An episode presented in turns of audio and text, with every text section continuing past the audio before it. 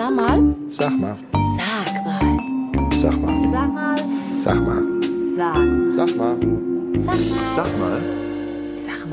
Eine neue Folge Sag mal der Podcast und äh, ich wollte mich schon immer als Arbeitgeber fühlen. Viele sagen ja, Anita sei meine Angestellte. Es ist überhaupt nicht wahr. Anita ist absolut gleichberechtigt und sie sitzt auch heute wieder neben mir, die zauberhafte Anita Ich Widovic. grüße euch. Kenne, oder? Ne? Oh, Also heute habe ich eigentlich gar nichts gemacht, ne? Und das liegt nämlich daran. Im Rahmen seiner Erlebnisreihe Tagesazubi hat unser CDU-Landtagsabgeordneter Frank Steinratz uns heute mal besucht beim Aufbau zu einer Veranstaltung und jetzt sitzt er hier im Gespräch. Hallo Frank Steinratz. Ja, hallo Frank, hallo Anita. Grüß euch. Ja. Geht's dir jetzt gut nach dem Kabelstecken? Bist du soweit durch? Ja? Ja, der Rücken zuckt noch ein bisschen, aber alles, alles in bester Ordnung.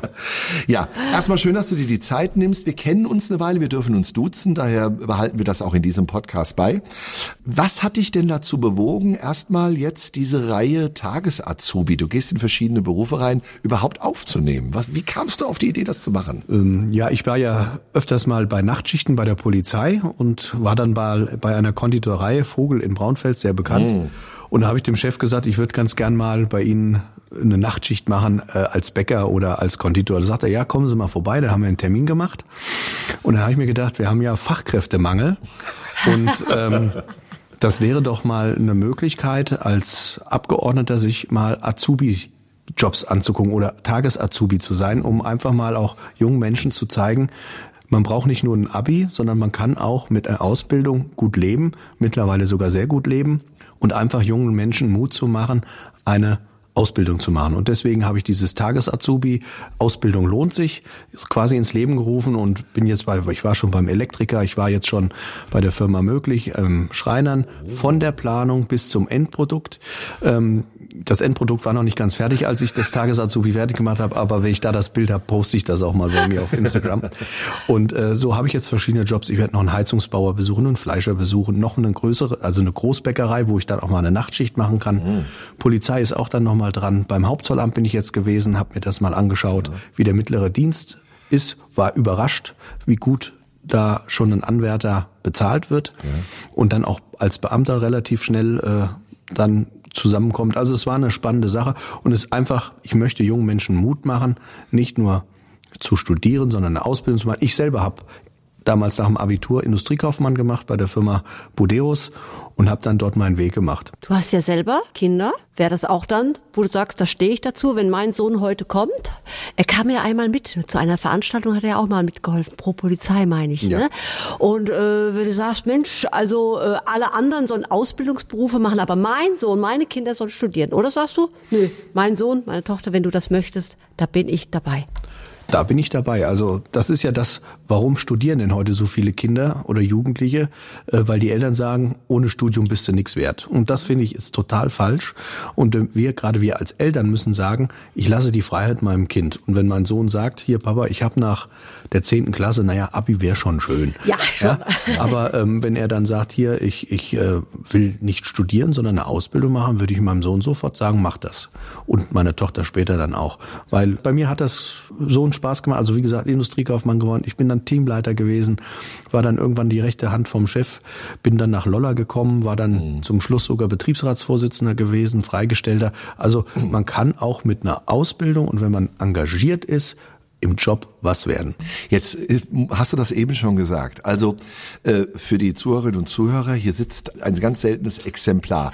Also Professor Jimmerk hätte gesagt, ich habe euch ein ganz possierliches Exemplar mitgebracht, einen CDU-Gewerkschafter. Ja, normalerweise assoziiert man sofort bei Gewerkschaft, SPD, mittlerweile auch Linkspartei, sehr, sehr stark.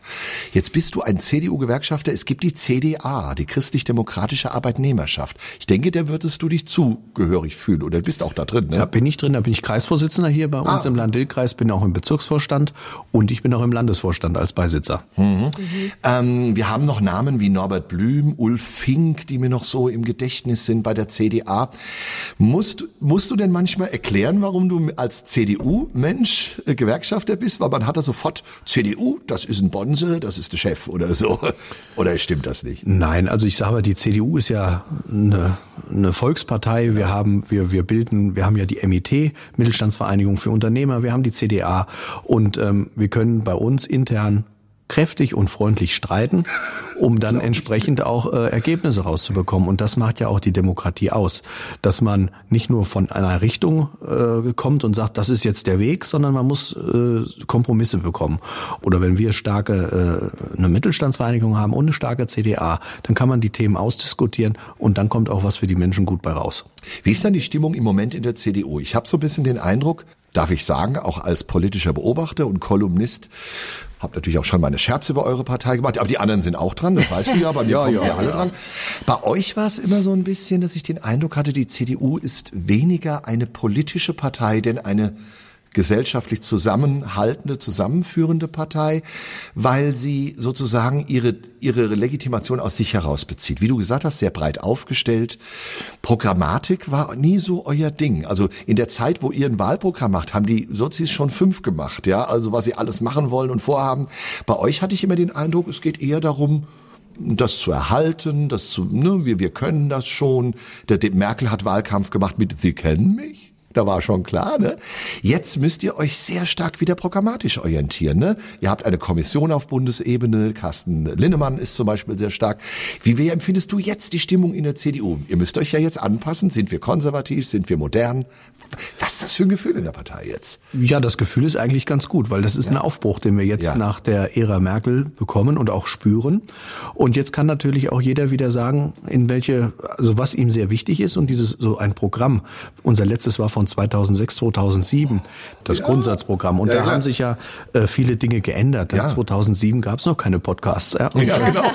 und von, von, kein Smartphone. Von, und kein Smartphone. Und von dieser Seite her ähm, werden wir uns äh, sicherlich nicht urerneuern, Mhm. weil das Konservative ist ja nichts Schlechtes. Das heißt ja, das Alte bewahren und ausbauen. Und das können wir als CDU, denke ich mal, besonders gut, dass wir die Dinge, die gut gelaufen sind, behalten Mhm. und ausbauen und auch neue Dinge mitentwickeln. Und da sind wir auf einem guten Weg jetzt als CDU. Und man merkt richtig, dass eine Aufbruchsstimmung in der Partei ist. Es machen viele mit. Man kann ja auch bei diesem Programm online mitmachen, man kann äh, E-Mails schreiben, man kann auf äh, unsere Regionalkonferenzen gehen, wo diese Dinge besprochen werden und auch seine Ideen mit einbringen. Mhm. Was mich jetzt in dem Zusammenhang interessieren würde, ist es nicht so manchmal, dass gerade auch Konservative so ein bisschen profitieren von dem, was die andere Seite eigentlich erkämpft hat? Ich will ja ein Beispiel geben dass man zum Beispiel äh, auch einen Geschiedenen oder Wiederverheirateten, das wäre vor 40 Jahren oder 50 Jahren ein Ausschlusskriterium gewesen für einen CDU-Kandidaten. Der hätte in seinem Wahlkreis wahrscheinlich nichts geschafft. Mittlerweile ist es möglich, das zu machen. Aber das Erkämpfen haben doch eigentlich dann immer eher die liberal-linken Kräfte gemacht, oder? Und ihr musstet dann sagen, na, wir lassen die das erkämpfen, diese gesellschaftlichen Fortschritte, homosexuelle Kandidaten aufstellen, mittlerweile möglich. Aber die CDU hat sich damit immer schwer getan. Wie viel Moderne übernimmt man in die Partei, ne, in diesem Sinne. Ja, wenn du von 40 Jahren sprichst, hat sich die Gesellschaft natürlich auch sehr stark verändert. Und ähm, vor 40 Jahren waren dann noch Leute, die sind, sage ich jetzt mal, aus ganz anderen äh, politischen Genau. äh, Ecken gekommen, beziehungsweise politischen äh, äh, Regimen. Also das waren ja dann schon Menschen, die noch äh, teilweise Kaiserzeit Reich. Weimarer Republik, Drittes Reich Ja, ja, ja. gewesen sind. Äh, da waren ja auch ganz andere Wertevorstellungen. Ja. Aber es heißt auch nicht, dass man jetzt die Werte alle über Bord werfen kann. Da ist mir zum Beispiel das C von der CDU sehr, sehr wichtig, die christlichen Werte. Ähm, christliche Werte heißt auch Nächstenliebe, den anderen zuhören und ausreden lassen, auch den anderen als Mensch respektieren und akzeptieren und nicht gleich zu sagen, wenn der die und die Meinung hat oder wenn der das und das macht, ähm, bäh, mit dem will ich nichts mehr zu tun haben. Man muss immer offen sein. Und das ist für mich ähm, auch das, was die CDU ausmacht. Und wie gesagt, die gesellschaftlichen Dinge haben sich verändert. Es gibt gewisse Dinge, wo ich auch noch sagen würde, naja, da wäre es schön, wenn die CDU noch ein bisschen auf der Bremse wäre. Aber das lebt, lebt so und wenn wir nicht mitgestalten oder wenn wir nur auf der Bremse treten, kann man nicht mitgestalten und eine Partei muss gestalten können. Und da ist die CDU jetzt wieder voll dabei. Gerade wo du sagst, das C, das wäre mir jetzt nämlich auch sehr wichtig gewesen, nochmal anzusprechen, also das christlich-demokratische. In Zeiten, wo ja so viele Menschen aus der Kirche zum Beispiel austreten, sagen aber, ich habe ein Problem mit der Kirche, aber ich habe kein Problem, Christ zu sein. Wie ist das für euch? Also nehmt ihr jedes Schäfchen noch auf, auch wenn einer sagt, ich bin nicht mehr in der Kirche, aber ich möchte aber einer von euch sein. Ich bin und bleibe Christ, auch wenn ich jetzt nicht mehr prüft ihr das auch oder unterhaltet Nein, also, also die Zeiten sind rum. Also man Auch? kann noch, man kann, wenn man Mitglied werden will, noch seine Konfession ankreuzen, ja. Ja. Aber ähm, wenn man jetzt keine hat, oder ich sage mal, ich bin ja Freikirchler, äh, Freie Evangelische Gemeinde Wetzlar, ähm, das ist einfach so. Und es gibt auch viele Menschen, die der Kirche den Rücken kehren, Genau. aber dann in diesen Freikirchen sich auch wieder, ein Christ sollte auch mit anderen Christen immer zusammen sein. Also Christsein ist ja nicht nur, ich drehe mich um mich und mit, ist mit Jesus, Gemeinschaft. ja, das ist ja auch Gemeinschaft. Leben, Christ sein Leben. Und da gehört mal Gemeinschaft dazu. Mhm. Aber wenn man sich jetzt in der Kirche nicht mehr so wohl fühlt, weil die katholische Kirche momentan mit ihren Kindesmissbrauchsfällen Ja. äh, Schwierigkeiten hat, was mir unheimlich auch leid tut, ähm, dass die Kirchen mittlerweile sich mehr um sich selber drehen, Mhm. wie Richtung und klare Botschaft zu geben. Es gibt Pfarrer, die machen das noch und es gibt manche, die machen das halt nicht mehr. Und die Menschen wollen natürlich auch eine klare Botschaft aus der Kirche dann haben. Ja. Und wenn die mehr politisiert ist, wie eigentlich sich an das Christentum zu halten, dann wird es halt schwierig. Und dann sagen die Leute, das ist nicht meine politische Richtung und dann gehen die auch da raus. Genau. Ich habe ja immer den Scherz gemacht. Bei manchen evangelischen Kirchentagen hatte ich den Eindruck, ich bin eher auf dem Parteitag der Grünen als auf Kirchentag. Da habe ich natürlich scharfen Widerspruch bekommen, weil es natürlich auch klar auch konservative Kräfte gibt. Und ich stehe ja so ein bisschen in der Mitte und beobachte das eher mit Interesse. Aber das ist ja auch das, die CDU hat ja auch viele Anhänger, bei, zum Beispiel auch bei muslimischen Communities. Ihr habt, war nicht Ismail Tippi, war der, war, ist jetzt leider verstorben. Ne? Ja. Ähm, auch ein, war selbst Muslim, ne? Ja, da, da haben wir auch gar kein Problem mit. Also ähm, ich sage jetzt mal, der Ismail war ein sehr, sehr guter Freund auch. Und dass er jetzt so schnell dann doch verstorben ist, das tut einem sehr leid, weil er auch, ähm, ich sage mal, seinem muslimischen Glauben äh, so gelebt hat, dass man, ich sag mal, so europäisiert. das Genau, war ja. jetzt nicht so, äh, ich bis, bin Muslime und du bist Christ und das passt nicht zusammen, sondern er hat auch das als Basis gesehen, dass wir uns ähm, dass man sich auf Augenhöhe begegnet, aber ohne, ich sage jetzt mal, von christlicher Seite oder auch von muslimischer Seite die Keule rausholt und sagt, äh, ich habe recht und du nicht. Genau, Also ja. von der Seite ähm, war er da auch sehr, sehr offen und hat auch das verstanden, wenn man als Christ miteinander gesprochen hat. Also das war schon, Mhm. Also das C sagt jetzt nicht zwangsweise, dass man unbedingt Christ sein muss. Hat ja Anita ja auch sehr, sehr schön rausgeholt bei dir. Ähm, jetzt wollen wir nochmal auf das, was du heute gemacht hast, kommen, denn du hast uns heute beim Aufbau ein bisschen geholfen, beim Verkabeln und wir haben intensiv uns nochmal unterhalten über die Veranstaltungswirtschaft. Und äh, du bist jemand gewesen, Einige andere ähm, von anderen Parteien haben uns auch sehr unterstützt, aber du warst der Erste. Du warst damals zum Beginn der Corona-Krise sehr schnell bei uns und hast uns äh, hast zugehört, wo die Probleme lagen und warst eigentlich immer ansprechbar, bekam immer Informationen auch, äh, offiziellen äh, Schreiben, die kamen wollte ich darauf hingehen, du pass auf, wir haben heute ein Papier formuliert, liest dir das mal durch. Ähm, jetzt äh, weißt du ungefähr, was wir an Aufgaben haben. Wir sind jetzt heute hier zum Beispiel, wir machen heute die Technik selbst, wir machen heute Abend Musik und wir moderieren. Also eine klassische Allround-Veranstaltung, 170 Gäste, also keinen externen Tondienstleister. Wir haben auch darüber gesprochen, was unsere Anforderungen sind, wo die Herausforderungen im Moment sind. Jetzt kommen die Energiepreise steigen für unsere Veranstalter. Hast du denn jetzt in dieser Corona-Zeit und auch dem, was jetzt kommt, hast du Neues gelernt über uns, sowohl über Künstler als auch über die Veranstaltungsbranche? Oder würdest du sagen, das habe ich alles schon gewusst? Oder hast du einiges auch neu lernen müssen? nein, also alles schon gewusst, äh, äh, gewiss nicht. Ich sage jetzt mal, wenn man als Konsument auf so eine Veranstaltung kommt, sieht man euch beide dann da oben stehen und denkt, ja, die singen ganz gut, die machen gut Musik, ähm, das ist prima. Ähm, und danach bauen die ab und es ist gut. So, die kriegen ihr Geld und, und die Sache ist erledigt. Dass aber bei so einer Veranstaltung auch ein Veranstalter da sein muss, der das Ganze vorbereitet. Die Vorarbeit, die ihr mit dem Veranstalter habt, was wollen sie, was, was, was ist gefordert, was, was wollen die haben, diese ganze Vorarbeit, die sieht man ja als Endkonsument nicht. Und auch, ähm, welche technischen Herausforderungen es da geben kann. Oder was für Rattenschwänze da dranhängen, wenn das ein größeres Konzert ist. Also jetzt, wenn dann noch Technik dabei ist, die Roadies oder die Ja. Leute, die im Hintergrund, wir hatten das ja mit dem, mit dem Mikrofon, wenn dann eine Pause ist, hat der Techniker schon längst das Mikrofon ausgetauscht, bevor der Musiker überhaupt merkt, dass es alle ist. Genau, genau, ja. Und, und dieses ganze Ineinanderspielen, das ist natürlich, ähm, ich habe es vorhin gesagt, ein Rattenschwanz, aber jetzt im positiven Sinne, der da dranhängt. Und wenn dann ein Rädchen nicht funktioniert, dann fun funktioniert die Veranstaltung nicht. Genau. Und das habe ich heute mitgenommen. Also das fand ich sehr spannend und dass jetzt natürlich auch durch die Energiekrise mhm. auch Veranstaltungen vielleicht ausfallen, weil, weil ja, weil einfach die Eintrittskarte dann zu teuer wird. Genau. Ähm, da muss man halt nochmal schauen und ähm, da hattet ihr ja auch noch Ideen gehabt. Genau. Wenn die mal ausgeschrieben sind, schickt sie mir, dann nehme ich das auch gern wieder mit in den Landtag. Ja, ja es ist auf jeden Fall so, dass wir natürlich, äh, klar, wir kennen das Subsidiaritätsprinzip, dass man alles auf möglichst unterer Ebene regelt und deswegen sind natürlich, wir haben im Moment so eine Idee natürlich, dass man unter Umständen ja auch mal zunächst einmal erkennen muss, die Kultur sind nur 30 Prozent des Veranstaltungs Wirtschaftsgeschäftes sozusagen. Das heißt, wir haben Messen, wir haben Tagungen, wir haben Bälle, wir haben Privatpartys, Parteitage und wir haben Versammlungen und Symposien, alles Veranstaltungswirtschaft.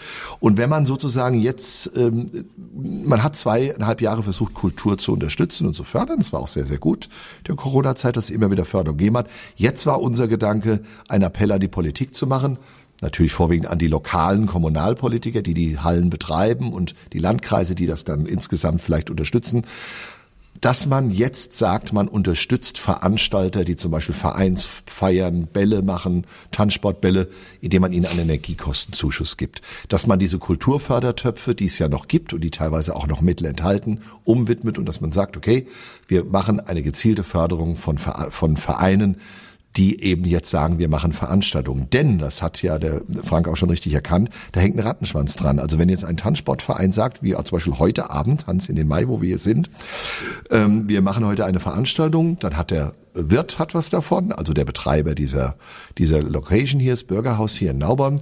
Blumenschmuckfirma hat was davon, der die Eintrittskarten druckt, hat was davon, die Taxiunternehmen, die die Leute vielleicht nachher abholen, weil sie einen über den Durst getrunken haben, was passieren soll gelegentlich. Was auch die Brauereien dann wieder freut. Was die Brauereien freut, ganz genau, so sprichst es an. Ah, das heißt, Veranstaltungswirtschaft ist ein Wirtschaftskreislauf, der und auch ein großer Wirtschaft, ein Wirtschaftskonglomerat von voneinander unabhängigen Wirtschaftszweigen, die gefördert werden müssen. Und wir hatten jetzt zwei, dreimal den Fall, dass es hieß, die Veranstaltung steht auf der Kippe, weil wir den Eintrittspreis nicht so hoch treiben können, um die realen Kosten zu decken.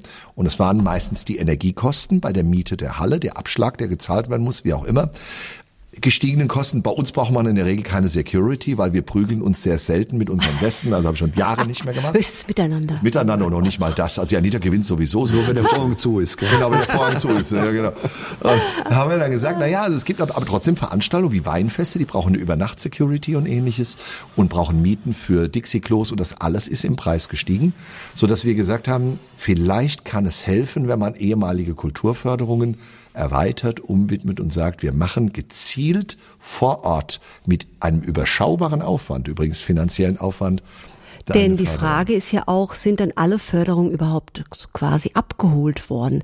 Weil da haben wir auch so einiges an Vermutungen. Ja. Wir hatten ja, ich komme ja aus dem Gießener Landkreis, gab es dieses wunderbare Programm Vorhang auf. Und ähm, da konnte man als Künstler sich quasi mit einem Veranstalter etwas bezuschussen lassen an Aufträgen und Auftritten. Und das haben wir paar Mal einreichen dürfen mit Nachweis auf YouTube oder Presseartikel mhm. und so weiter. Und das ging ein paar Mal sozusagen gut und irgendwann hatten wir noch mal mit einem Theater etwas zusammen machen wollen. Dann hieß auf einmal, äh, es ist zwar noch Geld da, aber äh, äh, es sollen jetzt andere kriegen. Sag ich, welche anderen? Wir haben gerade Corona Jahr zwei, stehen quasi, es war kurz bevor wir vom dritten Lockdown. Für uns mhm. Künstler hatten wir drei Lockdowns, ne? quasi Dauerlockdown, aber wo nochmal alles dann von äh, Oktober dann bis zum nächsten Jahr im Mai geschlossen war an Veranstaltungsmöglichkeiten. Und das fand ich sehr irritierend, dass dann quasi in dieser gerade letzten Runde, wo es ja für uns immer noch keine wirkliche Perspektive gab.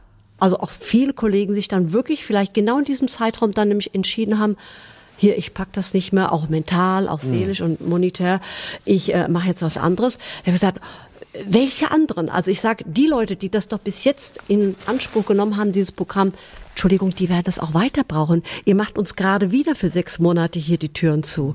Und deswegen, und da wurde mir eigentlich, das darf ich so sagen, schon sozusagen gesagt, da ist noch Geld. Aber mal, mal gucken, wer das jetzt noch braucht oder für mhm. wen wir das ausgeben. Und da habe ich so eine ganz, ja, ist jetzt nur eine Vermutung. Das würde mich wirklich interessieren, wer das jetzt bekommen hat. Wer, sagt, wer nach zwei Jahren nicht eingereicht hat, diese kleinen Auftragsförderungen. Wer soll denn jetzt im dritten Jahr noch gekommen sein? Und da würde ich nämlich sagen, da wäre es interessant, das sozusagen umzuwidmen, auf die Veranstalterseite zu gehen und zu sagen, wir helfen den Veranstaltern. Jetzt kommt natürlich der Frank ins Spiel. Wir wissen, die Landesebene kann nicht alles regeln. Wir wollen natürlich auch die Zuhörerinnen und Zuhörer ermutigen, immer an die Abgeordneten zu gehen. Denn natürlich kann man auf Landesebene etwas diskutieren, man kann Druck aufbauen, man kann anregen, man kann sagen, wir gehen, du bist ja auch gleichzeitig Mitglied des Stadtparlamentes in Wetzlar, als da wiederum ehrenamtlich, als Stadtverordneter. Ähm, ich, ich rufe alle immer auf, sprecht mit euren Abgeordneten, man kann viel erreichen, man kann viel bewegen, selbst wenn das jetzt auf unterer Ebene, wir gehen ja auch gezielt an die Ebenen ran, äh, gemacht würde, könnte das Land das unter, eventuell unterstützen, wie auch immer, und könnte da vielleicht dabei sein. Man weiß es nicht. Es geht auf jeden Fall immer um den politischen Dialog. Frank, wie siehst du denn jetzt, wir haben das jetzt mal hier äh, angedeutet, ähm, politischer Dialog. Wie wichtig ist das, dass man da immer im Gespräch bleibt? Du hast deine Bürgersprechstunden, man kann dich eigentlich erreichen. Du bist auch jemand, dessen Telefonnummer kein Geheimnis ist, also man kommt an dich ran. Wie wichtig ist das denn, dass im Gespräch bleibt? Nervt das auch manchmal, wenn dann dauernd so Typen wie wir ankommen, wollen was oder, oder wie ja. ist das denn? Nein, das, das nervt nicht. Ich sage jetzt mal, als Politiker kann man ja auch nur Sachen umsetzen, wenn man von was weiß. Ja. So. Und ich meine, ich habe meine eigene Lebenserfahrung gehabt. Da kann ich natürlich stracker durchgehen und sagen, ja, das ist meine Lebenserfahrung, die gefällt mir. Alles andere links und rechts lasse ich, ja. ich sag mal, links und rechts liegen. Genau. Und äh, aber man, man lebt ja davon, dass äh, die Gesellschaft ja vielschichtig ist. Und nur wenn man mit sich mit jemandem unterhält, kann man auch verstehen, aus welcher Bereich kommt der? Oder ich sag mal, Veranstaltungswirtschaft, habe ich mhm. ja vorhin gesagt, für mich ist das als Konsument immer, naja, die sind eh da. Genau, ja. ja?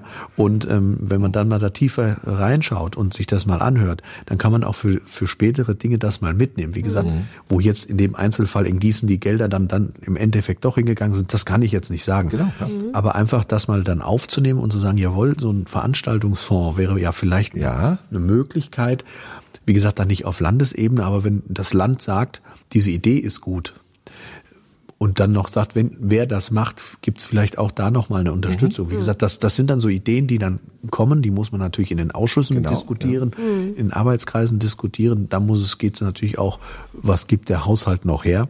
Mhm. Das muss man ja auch immer bedenken, ähm, weil wir müssen so ein bisschen auch wieder wegkommen von der äh, ich habe eine Idee und es wird schon der Staat bezahlen. Genau, das Weil wollen das wir auch nicht. Das funktioniert genau. ja nicht und da seid ihr ja auch weit von ja, entfernt, dass ihr sagt, hier äh, äh, Tasche auf, rein, Geld rein ja. und wieder zumachen. Ähm, das muss man halt genau abwägen. Aber ich sage jetzt mal, äh, ja, meine, meine Telefonnummer ist alles bekannt. Ja. Natürlich gibt's auch schräge Typen. Aber das Schöne ist, wenn man ein Handy hat, äh, da kann man dann die Nummer sperren. Das, das habe ich jetzt einmal gemacht. Aber ansonsten kann mich jeder ansprechen. Wir hatten gestern Abend äh, Steirer Ball, äh, da kam jemand, ich habe das und das Problem und das schreibt man mhm. sich dann auf und geht der Sache nach und kann dann entsprechend Antworten geben. Ob die dann demjenigen immer gleich gefallen, das mhm. weiß ich nicht. Aber ähm, es ist wichtig, die Ideen ich will nicht immer nur von Problemen sprechen, mhm. die Ideen, die manche Menschen an einen mhm. rantragen, die aufzunehmen und daraus vielleicht was zu entwickeln oder daraus was zu entwickeln, um es dann zu machen. Das ist einfach wichtig und das macht mir auch Spaß, weil dann sieht man auch, was hinten rauskommt. Mhm. Mhm, hat Helmut Kohl schon gesagt, gell? Ja. Wichtig ist, was hinten rauskommt. Der große alte Kanzler. Du bist um nochmal, vielleicht so gegen Ende nochmal auf deine politische Sozialisierung zu kommen, das weiß ich aus, ich habe ja schon öfters miteinander Interviews gemacht. Ähm, du bist in der Ära Kohl in die Junge Union eingetreten. Ja. Ne? Und ich glaube, ein Grund war die Mauer und die ja, das Festhalten auch von Kohl dann an der deutschen Einheit, oder? Habe ich das richtig ja. in Erinnerung? Ja. Also ich habe früher in Goslar gewohnt und da war die Grenze, Achtung, Bachmitte ist Grenze, es wird von der Schusswaffe Gebrauch gemacht. Da war für mich als Kind, Jugendlicher die Welt zu Ende. Mhm. Und als dann äh, die Mauer gefallen ist. Ich habe mir das, ich habe bis spät in die Nacht habe ich mir das im Fernsehen angeguckt damals. Äh, da dachte ich, jetzt muss was passieren. Und da war damals Lafontaine und wie sie alle hießen, ja. ah, zwei Staaten Lösung und das Ganze. Ja. Und Helmut Kohl kam mit einem Zehn-Punkte-Plan und sagt, so machen wir das. Und da war für mich klar, ich gehe zur CDU. Bin dann in die Junge Union erst eingetreten, später in die CDU.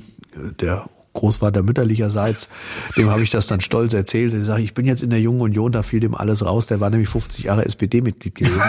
Aber das ist halt so. Klasse. Ähm, er hat mir das aber verziehen. Wir haben ja. uns lange, lange, also wir haben weiterhin äh, uns gut verstanden. Das war jetzt kein Hinderungsgrund. Ähm, ja. Aber das waren dann so, so, so Dinge. Und man muss irgendwann auch mal sich entscheiden und sagen, das ist mein Standpunkt. Mhm. Da stehe ich zu. Wie gesagt, aber Kompromisse müssen auch immer gangbar sein. Oder möglich sein. Auch du, mein Sohn Brutus. So unterschiedlich kann es sein. Ich bin damals wegen Lafontaine in die SPD eingetreten und bin vier Jahre später wegen Scharping wieder raus. Ja. Also da kannst du mal sehen, ich war mal ganz kurz in der SPD und zwar war das gar nicht, weil ich die Einheit nicht, nicht, nicht wollte oder irgendwas, im ganz im Gegenteil, sondern mir war so, dass damals mit den, mit den Kosten und dass das niemand offen gesagt hat, aus heutiger Sicht, ich schäme mich noch heute, nicht wegen der SPD, es ist eine ganz tolle Partei, auch honorige Leute, für die ich sehr, sehr oft auch ja, moderiert und tätig, alles war, es hält sich bei mir die Waage ja mit den Parteien, aber ähm, der, der, es war tatsächlich so, dass man geschichtlich rückblickend sagen muss, du hast recht einfach gehabt. Der Helmut Kohl hat das richtig gemacht. Das war ein ganz, ganz kleines Zeitfenster. Genau. Und, und ähm, wenn wir uns da totgelabert hätten, Ja. wieder Maßnahme rechts rum, links rum, hoch, runter, Ja. wenn da das nicht gemacht worden wäre, hätten wir die deutsche Einheit nicht. Genau. Das war ja schon ein paar Monate später, wurde ja Gorbatschow auf Ja. seiner Datscha schon wieder Richtig, festgesetzt. Putsch in Moskau. Und dann war das, äh, und unter Jelzin hätte das alles dann nicht Ja. so einen sauberen Ablauf gehabt. Und es ging nur so. Und wir konnten natürlich auch froh sein, dass die westlichen Partner, ich sag mal, Setscher, die war ja nicht wirklich äh, amused Genau. darüber. Ich mag Deutschland so sehr, dass ich gerne möchte, dass es zwei davon gibt. War das Zitat, gell? Ja, und, äh, aber es hat alles äh, im Hinter, nach hinten raus äh, gut funktioniert und geklappt. Und man sieht ja auch, wie es ist, wo Länder getrennt sind, wo, ich sag mal, äh, da ist es einfach schön, dass man dann wieder ein, ein Land ist. Und das muss man auch wieder, gerade jetzt den jungen Menschen, meine Kinder 11 und 13, die kennen das gar nicht. Ja, und das muss man auch immer mal wieder so ein bisschen reflektieren und auch wieder ins Bewusstsein bringen, was das bedeutet. Ja, so hat jeder auch seinen Grund, um eine Partei. Ich habe zu gehen, ich habe mit Leuten gesprochen, die haben Sozialisierungserfahrung, sind deshalb in die Grünen eingetreten oder in die FDP. Und das finde ich immer hochinteressant. Und da wird oft drüber gelästert. Ich sage immer, das ist so ein Punkt, das lasse ich jedem Menschen. Jeder hat äh, ein, ein, ein Gefühl, neben dem Verstand, der sagt, ich bin da drin, ein Gefühl, warum man dann den letzten Schritt macht. Ne? Das fällt mir so schwer als Neutraler manchmal so, bin nicht ganz neutral, aber ah, ich könnte mich jetzt nicht für eine Richtung entscheiden. Die einen machen das gut, die anderen das gut. Aber bei dir war das immer so, du bist so für mich so, das ist so, du ruhst so in dir, was so die Politik angeht. Das fand ich immer sehr beeindruckend und auch ein immer netter Mensch. Und deswegen, ähm, lieber Frank, erstmal ganz vielen Dank heute für deine Azubi-Tätigkeit. Du hast nichts Entscheidendes kaputt gemacht. Also es ist funktioniert. Das, das hast du noch nicht gefunden. weißt du, wenn wir jetzt Soundcheck nachher nochmal machen, dann geht alles schief. Es klingt gut. Es hab's- klingt gut. Die Anita hat es schon probiert. Und äh, bleib so, wie du bist. Und äh, auch auf deiner weiteren Reihe. Wo gehst, wo gehst du jetzt noch hin, die nächsten Azubi-Tage? Was Also ich habe noch einen äh, Automechaniker, Oh ja, okay. Autoverkauf, wie gesagt, und äh, Termine sind jetzt noch nicht fixiert. Ich will noch zum Fleischer, Genau, Heizungsbauer gesagt. Genau, und so ja. weiter. Also da kommen noch einige Bäckerei und ähm, ich war jetzt am Freitag bei der Handwerkskammer. Da war schon einer, der sagte, auch das würde mich auch interessieren. Äh, Feinmechaniker habe ich gestern Ah, okay. Abend äh, habe ich mit einem Gut. Unternehmer gesprochen, der sagte, Mensch, tolle Idee. Äh, schreiben Sie sich mal an, ich habe 16 Azubis, dann können Sie mit denen mal eine Runde machen. Ja. Also von der Seite her und es ist einfach nur wichtig, Leute, ihr müsst nicht alle studieren. Eine gute Ausbildung ist genauso viel wert. Auch wenn wir heute, wie gesagt, keinen Ausbildungsberuf hier hatten, hast du doch Einblick in unsere Branche gewonnen. Und ich darf auch am Schluss erwähnen, Ausbildungsberufe in dem Bereich Veranstaltung ist die Fachkraft für Veranstaltungstechnik in Wetzlar zum Beispiel zu erlernen bei CB Akustik. Auch bei der Stadthalle kann man, glaube ich, diesen Beruf erlernen. Es gibt äh, verschiedene Möglichkeiten des Kaufmännischen, auch in der Veranstaltungswirtschaft. Na gut, und Künstler, Musik, hm, das ist halt, man lernt es irgendwie. Man kann es oder man kann es nicht. Man kann noch nicht, muss vielleicht noch die Tasten erlernen. Gibt auch da Studiengänge, aber ähm, ich habe es Also auch nicht ich habe studiert. Abschlüsse im Pa- von einer paritätischen Prüfungskommission abgenommen. Mhm. Echt wahr? Im Theater, ja. Ey, Mann, oh Mann. Ich bin gelernter Kaufmann im großen Außenhandel. Soweit dazu. Aber Also, ich bedanke mich auch ganz herzlich bei euch beiden. Erstens, dass ich hier sein durfte und denkt dran, es ist Sonntagarbeit. Ne? Ich kriege nachher noch ordentlich was. ja, ja, ja, ja, das wird alles extra bezahlt. Kelle, so sind sie von der CDU. Ja, gell? sagt der Politiker immer das Gleiche. Ja, sag mal, ja, sag ja, mal, weißt du, du, ne? vorne so und hinten so. Ach, der Frank ist aber, mit dem schwätze ich immer gern. gut. Liegt am Vornamen. Ja, super. Ja. Eindeutig. Frank und Frank.